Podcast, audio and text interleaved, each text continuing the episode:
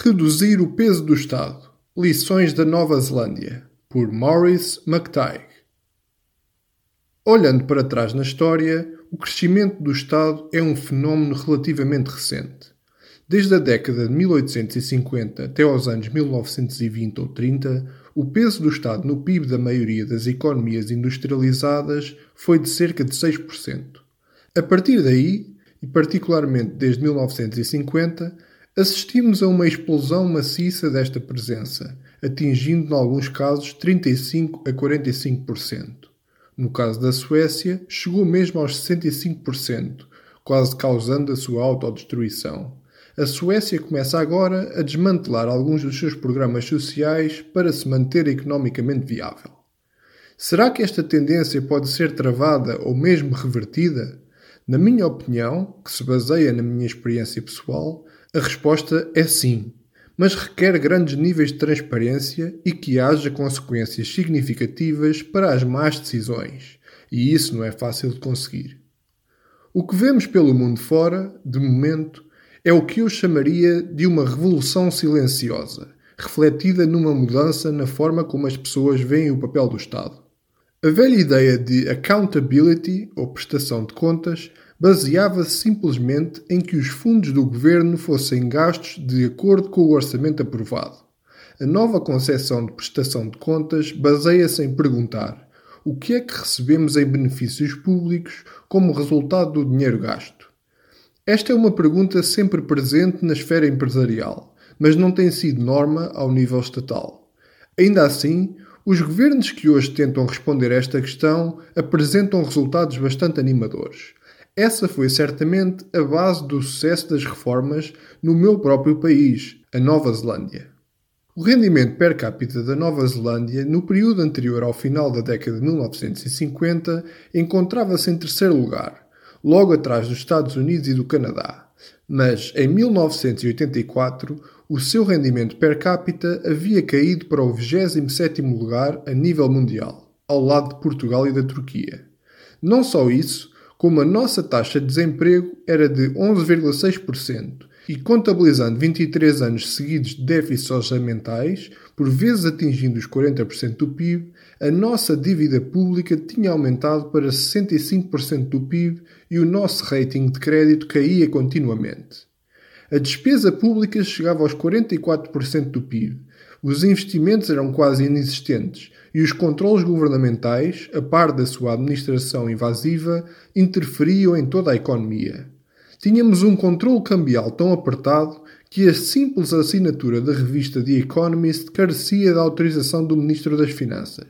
Não me era permitido comprar ações de uma empresa estrangeira sem renunciar à minha cidadania. Existia controle de preços em todos os bens e serviços, em todas as lojas e em todas as indústrias.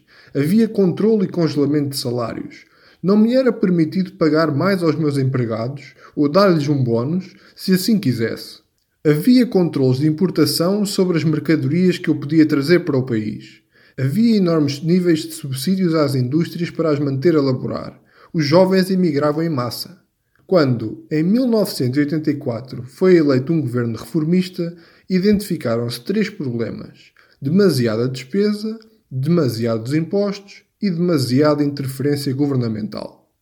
A questão era como cortar nos gastos e nos impostos e reduzir o papel do Estado na economia. A primeira coisa que tem de se fazer numa situação como esta é descobrir o que é que se está a obter por cada dólar gasto.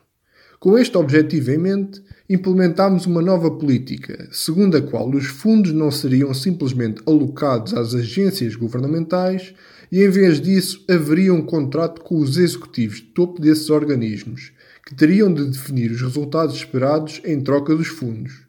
As novas chefias das agências governamentais foram sendo escolhidas com base em recrutamento internacional, com um contrato de 5 anos e uma possível extensão por mais 3. O único motivo para a sua admissão seria o mau desempenho, de modo que um governo recém-eleito não podia simplesmente substituí-los, como acontecia com os funcionários públicos sob o antigo sistema. E claro, com esse tipo de incentivos, os chefes destas agências, como os CEOs do setor privado, asseguravam-se que as estruturas abaixo de si tinham também objetivos muito claros do que elas era esperado. A primeira encomenda que fizemos a todas as agências foi de aconselhamento quanto às medidas a adotar. Esse aconselhamento destinava-se a suscitar um vigoroso debate entre o governo e as agências sobre como alcançar objetivos como a redução da fome ou do número de sem-abrigo. É de notar que isto não significava propostas sobre como o Estado poderia alimentar ou obrigar mais pessoas. Isso não era o importante. O que era importante era até que ponto a fome e os sem-abrigo seriam realmente reduzidos.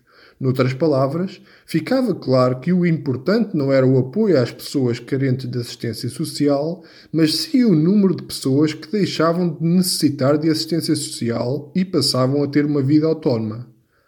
Logo que começámos a trabalhar neste processo, também fizemos algumas perguntas fundamentais às agências. A primeira foi: o que é que fazem hoje em dia? A segunda foi: o que é que deveriam estar a fazer? Com base nas respostas, dissemos-lhe que parassem com o que não deveriam estar a fazer. Ou seja, se fazem algo que claramente não é uma responsabilidade do Estado, parem de o fazer. E chegávamos à pergunta final: quem deveria pagar? O contribuinte, o utilizador, o consumidor ou o setor? Perguntávamos isto porque, em muitos casos, os contribuintes estavam a subsidiar coisas de que não beneficiavam e quando se isenta os verdadeiros utilizadores e beneficiários do custo dos serviços, promove-se o seu uso excessivo e desvaloriza-se o que quer que seja que se está a oferecer. Quando iniciámos este processo, o Departamento de Transportes tinha 5.600 funcionários. Quando acabámos, tinha 53. Quando começámos com os serviços florestais, eles eram 17 mil. Quando terminámos, apenas 17. Quando o aplicámos no Ministério das Obras Públicas, eram 28 mil funcionários. Eu era o Ministro das Obras Públicas e acabei sozinho. Neste último caso, a maior parte do que o Ministério fazia era engenharia e construção, e não há falta de quem possa fazer isso sem o envolvimento do Estado. E se me disserem, mas eliminaste todos esses empregos? Isso simplesmente não é verdade.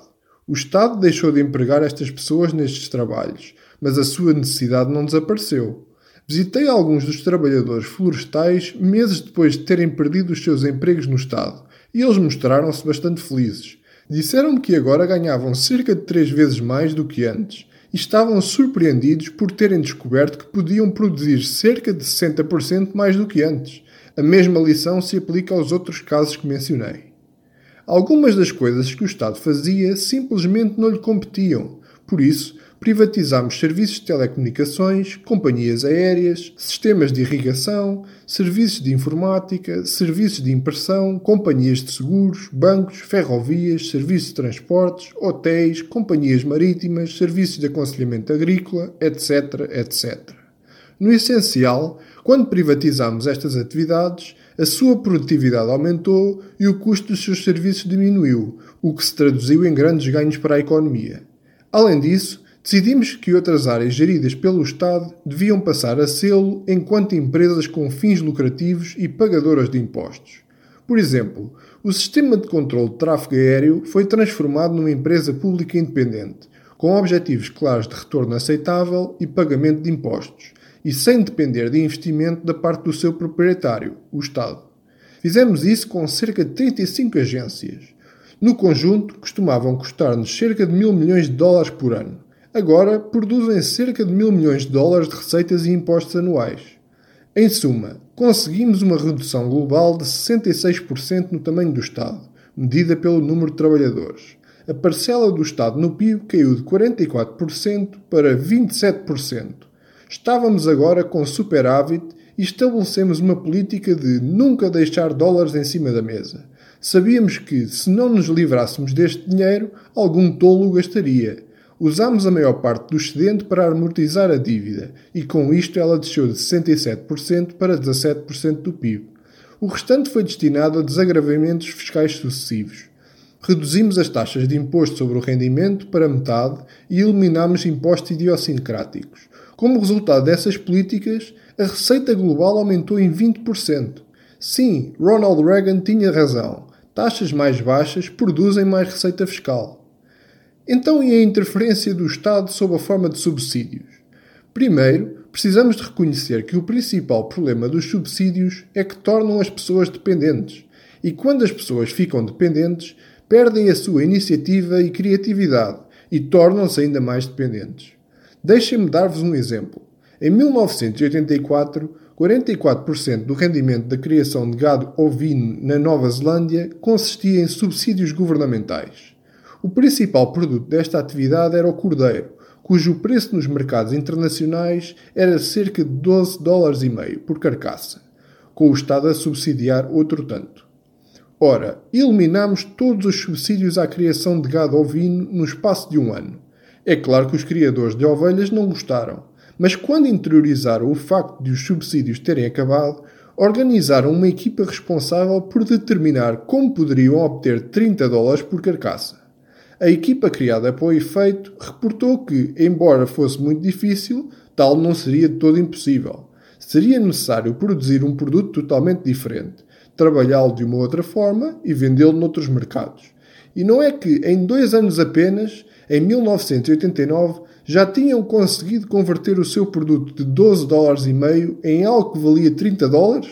Em 1991 valia 42 dólares em 1994 valia 74 dólares e em 1999 valia 115 dólares. Noutras palavras, a produção ovina neozelandesa aventurou-se no mercado e encontrou quem pagasse preços mais altos pelo seu produto. Hoje podemos encontrar cordeiro neozelandês nos melhores restaurantes dos Estados Unidos, pagando entre 70 e 12 dólares por quilo. Escusado será dizer que, quando removemos o apoio do Estado ao setor, Quase toda a gente previu um êxodo maciço das pessoas dedicadas a esta atividade, mas isso não aconteceu. Para dar um exemplo, perderam-se apenas cerca de 0,75% das empresas agrícolas, que pertenciam a pessoas para quem a agricultura simplesmente não era a ocupação mais indicada. Além disso, alguns previam uma grande evolução em direção à agricultura empresarial, por contraponto com a agricultura familiar. Mas assistimos exatamente ao contrário a agricultura empresarial saiu de cena e a agricultura familiar expandiu-se, provavelmente porque as famílias estão dispostas a trabalhar por menos do que as empresas. No final, foi a melhor coisa que poderia ter acontecido e demonstrou que, se não dermos às pessoas outra escolha que não seja serem criativas e inovadoras, elas vão encontrar soluções. Também o sistema educativo da Nova Zelândia estava a falhar falhava para cerca de 30% das crianças, especialmente para aquelas oriundas das áreas socioeconómicas mais empobrecidas. Cada vez mais dinheiro havia sido investido na educação nos últimos 20 anos e os resultados alcançados eram cada vez piores. Custava-nos o dobro obter um resultado pior do que o que obtínhamos 20 anos antes. Por isso decidimos que também aqui teríamos de repensar o que estava a ser feito. A primeira coisa que fizemos foi identificar para onde ia o dinheiro que estávamos a despejar na educação. Contratámos consultores internacionais, porque não confiávamos nos nossos próprios departamentos para o fazer, que nos relataram que, por cada dólar que gastávamos em educação, 70 cêntimos eram engolidos pelas funções administrativas. Perante isto, eliminámos imediatamente todos os conselhos de educação do país a gestão de cada escola passou a estar sob o controle de um conselho de curadores eleito pelos pais dos alunos e por mais ninguém. A dotação financeira de cada escola passou a ser feita com base no número de alunos, incondicionalmente. Ao mesmo tempo, permitiu-se que os pais tivessem o direito de escolher as escolas dos seus filhos.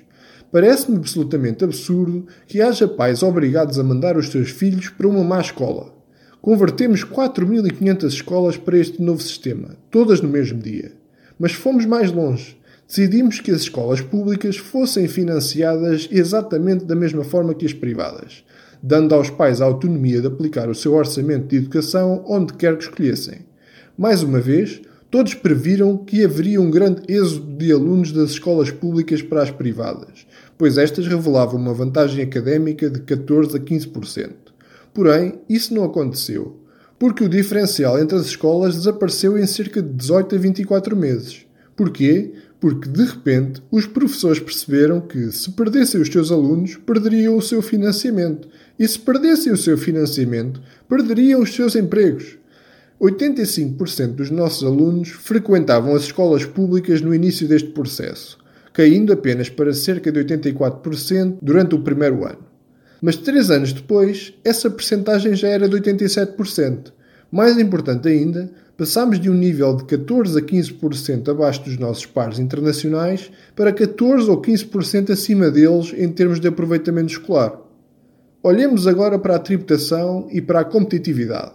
O que muitos no setor público ainda não reconhecem é que o desafio da competitividade é global o capital e o trabalho podem mover-se tão livre e rapidamente de lugar para lugar que a única maneira de impedir a fuga dos negócios é certificar-nos que o nosso clima empresarial é melhor do que qualquer outro.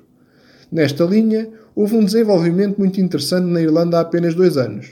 A União Europeia, liderada pela França, foi altamente crítica em relação à política fiscal irlandesa, especialmente no que toca às empresas porque os irlandeses tinham descido os impostos sobre as empresas de 48% para 12%, e as empresas estavam a inundar a Irlanda. A União Europeia quis impor à Irlanda um agravamento de 17% nos impostos sobre empresas, para os alinhar com os dos outros países europeus. Escusado será dizer que os irlandeses não foram nisso. A comunidade europeia reagiu, dizendo que o que os irlandeses estavam a fazer era injusto e anticomercial. O ministro das Finanças irlandês concordou. Fez notar que a Irlanda estava a cobrar 12% às empresas e apenas 10% aos cidadãos. Assim sendo, a Irlanda reduziu a taxa de imposto para 10% também para as empresas. Eis mais uma que os franceses perderam.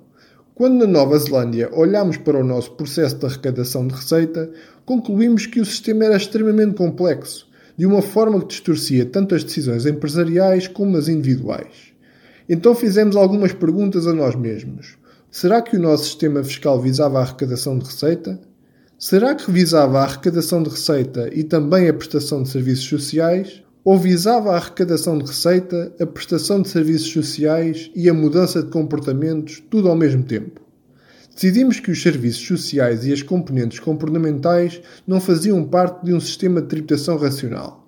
Assim sendo, decidimos que iríamos passar a ter apenas dois mecanismos de tributação: um imposto sobre o rendimento e um imposto sobre o consumo, e que simplificaríamos estes mecanismos e baixaríamos as respectivas taxas tanto quanto possível.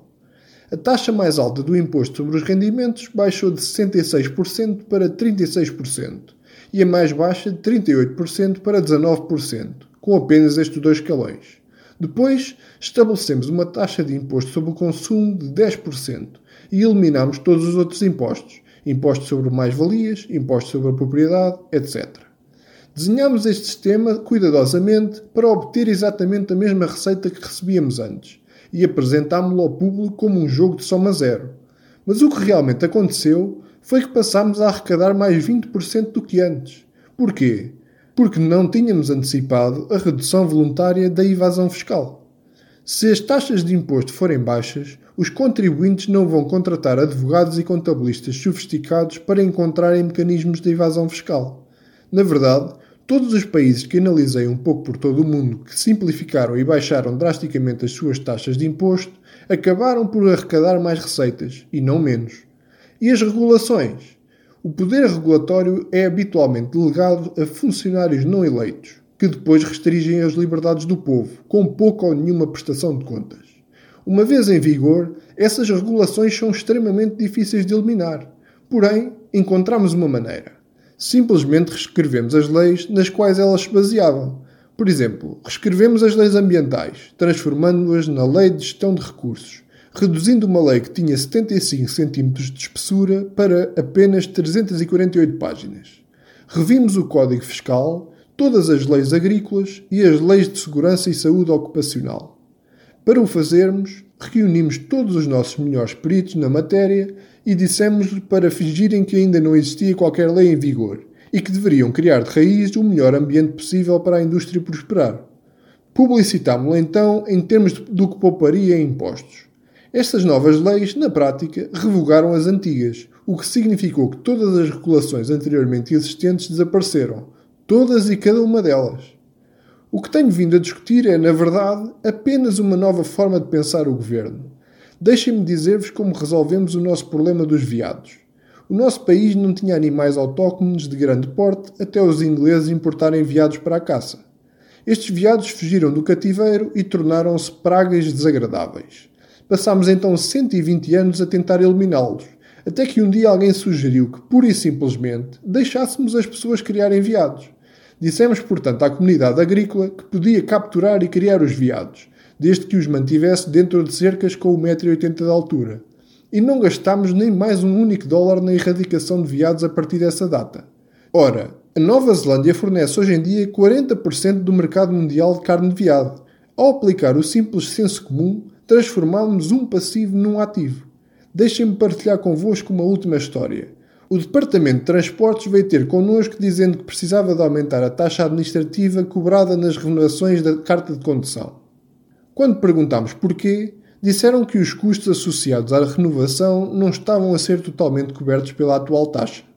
Então perguntámos por que haveríamos sequer de estar a prestar este serviço. Obviamente acharam que era uma pergunta estúpida. Toda a gente precisa de carta de condução, disseram. Ao que eu respondi que recebi a minha quando tinha 15 anos e perguntei-lhes de que forma é que a renovação testa as competências do condutor. Demos-lhe 10 dias para pensar no assunto. A certa altura, sugeriram que a polícia precisava das cartas de condução para efeitos de identificação. A isso respondemos que esse era o propósito de um cartão de identidade, não de uma carta de condução. Finalmente admitiram que não conseguiam pensar em nenhuma boa razão para o que estavam a fazer e, portanto, abolimos todo o procedimento. Hoje, uma carta de condução é válida até uma pessoa ter 74 anos de idade, após o que deve fazer um exame médico anual para garantir que ainda está em condições para conduzir. Portanto, não só não precisávamos de novas taxas, como também eliminámos um departamento inteiro. É a isto que me refiro com pensar o governo de forma diferente.